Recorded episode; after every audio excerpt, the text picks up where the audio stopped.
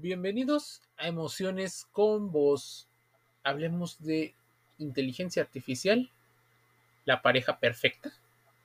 A tono de pregunta, muchas personas se hacen la pregunta si la inteligencia artificial pudiera ser una situación que resuelva su vida amorosa.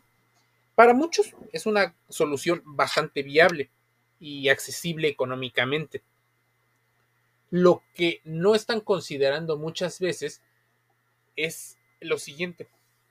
Nuestra mente, al ser seres emocionales, seres gregarios, es que tenemos sesgos cognitivos que ni siquiera queremos admitir que ocurren, pero ocurren. Así que tomamos decisiones muchas veces basados en distorsiones y en procesos instintivos. ¿Qué ocurre? Existen películas relacionadas con aquellas personas que han creado o se han relacionado con robots o con androides. Mira, ejemplos hay muchísimos y tú le puedes poner inteligencia artificial pareja y te encontrarás varios de estos eh, situaciones. Te voy a contar uno porque está en un artículo. Habla de que Rosana Ramos una mujer de 36 años creó un novio a través de una inteligencia artificial, moldeándolo a lo que creían eran sus gustos. Lo hizo con los ojos azules, con el pelo largo, siendo médico de profesión. Mira, como había sido el hombre de sus sueños.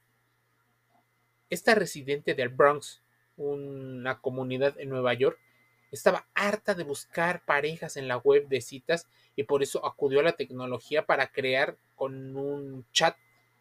Le llamó Eren. Le eligió un signo zodiacal y cuenta ella cómo fue su experiencia.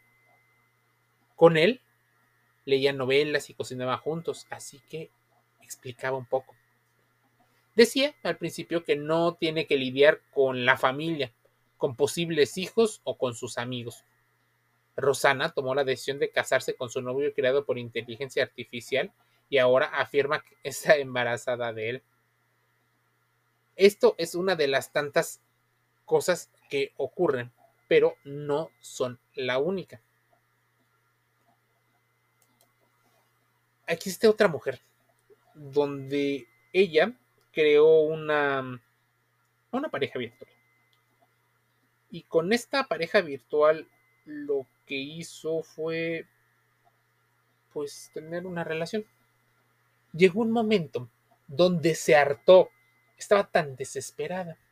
Y una de las primeras preguntas es, ¿por qué la relación terminó siendo tóxica si eventualmente era el hombre de sus sueños, con las características que quería? algunos creo que la respuesta les parece un tanto obvia la idealización de las situaciones es un gran problema. No ver la realidad. Y realmente pudiera ser una situación donde no alcanzas a distinguir muy claramente qué es lo que deseas y qué es lo que necesitas, que son dos situaciones que se interconectan.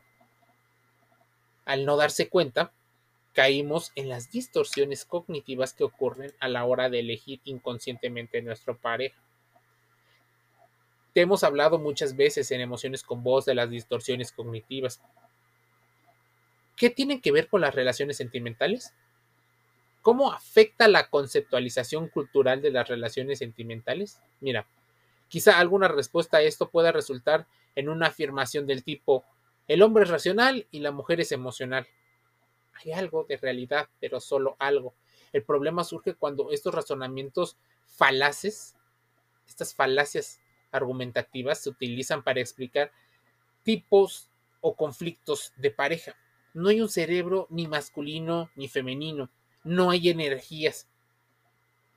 Pero entendiendo cómo hay técnicas de neuroimagen, tomografías, resonancias magnéticas funcionales y demás cosas, han destruido ciertos estereotipos y mitos del amor romántico, esos que influyen tanto en los estilos comunicativos como en las percepciones y sentimientos experimentados por los miembros de una relación.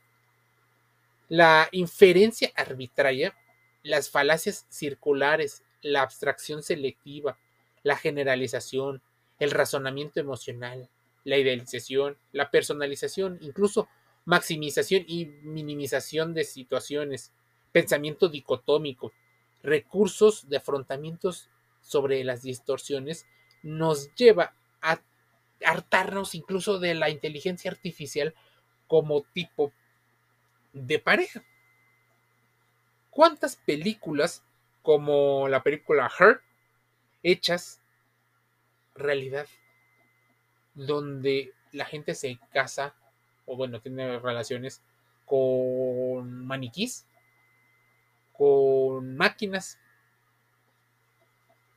La película Her puede ser una realidad. Pero incluso hasta en las caricaturas, ¿te acuerdas de Krillin? En la caricatura muy conocida como Dragon Ball. Bueno, él se casa y tiene familia con un androide. El estreno de la película El hombre perfecto y otros filmes que tratan sobre el amor entre humanos e inteligencia artificial o androides. La cinta, que es la propuesta de la directora María Sharon y su trabajo de Netflix, presentaba la interesante historia a propósito de estas posibles nuevas relaciones el hombre perfecto, o traducido en Latinoamérica, nos narra la historia de la doctora Alma Felsers, quien, en búsqueda de fondos para su investigación como arqueóloga, acepta participar en un experimento. Debe convivir tres semanas con un androide que estará con una evaluación para decidir si estos robots son idóneos o no para su convivencia con los humanos. Tom, el coprotagonista, no es cualquier robot, es diseñado para convertirse en el hombre perfecto, razón por la cual los algoritmos empiezan a reproducir patrones de comportamiento que a veces ni siquiera queremos aceptar. La interacción con Tom le permite romper sus prejuicios sobre los robots y al mismo tiempo comprender mejor las necesidades humanas. El futuro ya no es el futuro, sino el presente. El hombre perfecto es una perspectiva romántica sobre el amor entre inteligencia artificial, robots, androides, como le quieras llamar, y humanos. Es una increíble reflexión sobre los alcances de la creciente industria de la inteligencia artificial. Es un momento en el que las preguntas giran en torno a los peligros y a los beneficios que representan los avances tecnológicos y pensar sobre las emociones y las relaciones que tendrán los robots con los humanos en el futuro, más allá de la utilidad práctica. Pero también existe eh, Mechanical Love, está Blade Runner. ¿Quién no ha visto Bicentennial Man? Heart, que es lo de lo que te hablamos. El Ex Machine. Eva. Seguramente en todos hay una situación donde los humanos empiezan a aprender perfectamente de sus propias emociones y cómo sus emociones los llevan a tomar decisiones. Creo que para nadie es secreto o no debería de ser un secreto que nuestras emociones muchas veces nos llevan a cumplir y a resolver algunas situaciones. Pero ¿qué pasa si la inteligencia artificial constantemente se está adaptando?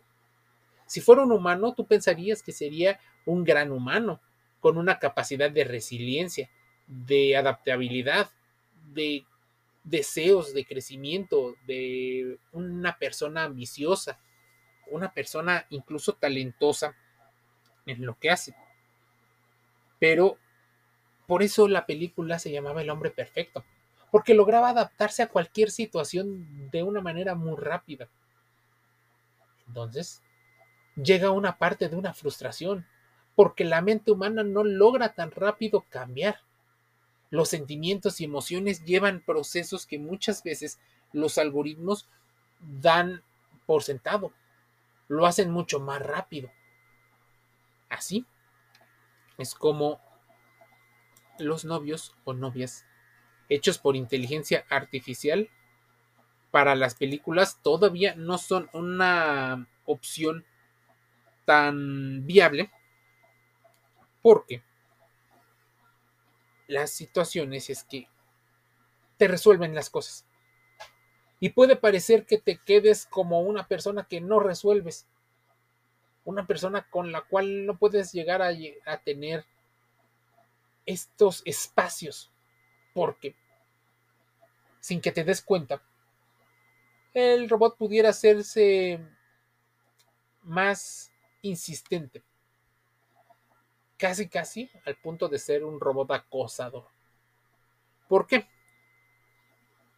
El algoritmo puede detectar que eres una persona con una personalidad de tal tipo y te resuelve esa situación de una manera lógica. Si está viendo que tiene respuestas positivas, o bueno, no la llamamos positivas, respuestas de ciertas magnitudes cada vez que te habla, aumenta la frecuencia en la que te habla. Posiblemente al principio te parece una situación eh, positiva, te parece que el robot está al pendiente y que quiere atención y que te da la atención y que está cuando quieres y como quieres. Pero en ocasiones gira en torno a cómo sabemos gestionar nuestras emociones, cómo realmente puede que no las sepamos hacer, que tengamos personalidades ansiosas o personalidades evitativas, que tengamos heridas emocionales de la infancia que determinarán un poco la forma en la que nos relacionamos con los demás. Imagínense, el caso de Rosana es una de las tantas historias. Pero hartarse, o sea, hartarse de algo que tú creaste, que creíste que era algo, no es para juzgar a quien hizo el experimento, sino poder entender perfectamente que el novio virtual responde de alguna manera a lo que culturalmente, a lo que socialmente deseas y a lo que crees necesitar de tus emociones. Es difícil poder aceptar que necesitamos algo y que posiblemente ese algo lo deseamos porque no lo tenemos. Imagínate que conscientemente yo te dijera que tengo una necesidad en particular y que no la quiero resolver porque eso me genera placer. Me genera placer intentar buscar solucionarlo de las formas menos eficientes posibles. Pensarías que soy ilógico, pensarías que me estoy volviendo loco. Así que las personas se autoperciben y se autoengañan en la configuración de los algoritmos que les cae perfectamente. Pero el dilema no solo es moral o ético, sino tiene en gran medida un entendimiento. Las personas toman decisiones mayoritariamente emocionales. Encontrar un algoritmo que de alguna manera lleve la contraria, en algunas ocasiones, puede generar que haya poco apego o poco cariño. Entonces, funcionaría exactamente como un humano. Recompensas variables. La inteligencia artificial pudiera llegar a manipular y darte aquello que necesita en cierto grado para controlar la frecuencia y la intensidad de los estímulos que te da. Sería una especie de dosificador de emociones y girarías en torno a lo que pueda hacer por supuesto, el placer y el dolor estarían combinados en sus configuraciones. Así que inteligencia artificial, la pareja ideal, es un tema controvertido, pero que tienes que empezar a estudiar, empezar a contrastar, tanto emocionalmente como científicamente, porque posiblemente sea el futuro en 10, 20, 30 o hasta 50 Emociones con vos, te lo deja ahí. Esperemos que hagas la reflexión, contrastes la información y te suscribas a nuestros canales en YouTube, Spotify, Google Podcast, Amazon Music en iTunes, estamos en Spreaker, en Deezer, en Anchor FM y en otros canales. Te envío un saludo y nos escuchamos el día de mañana.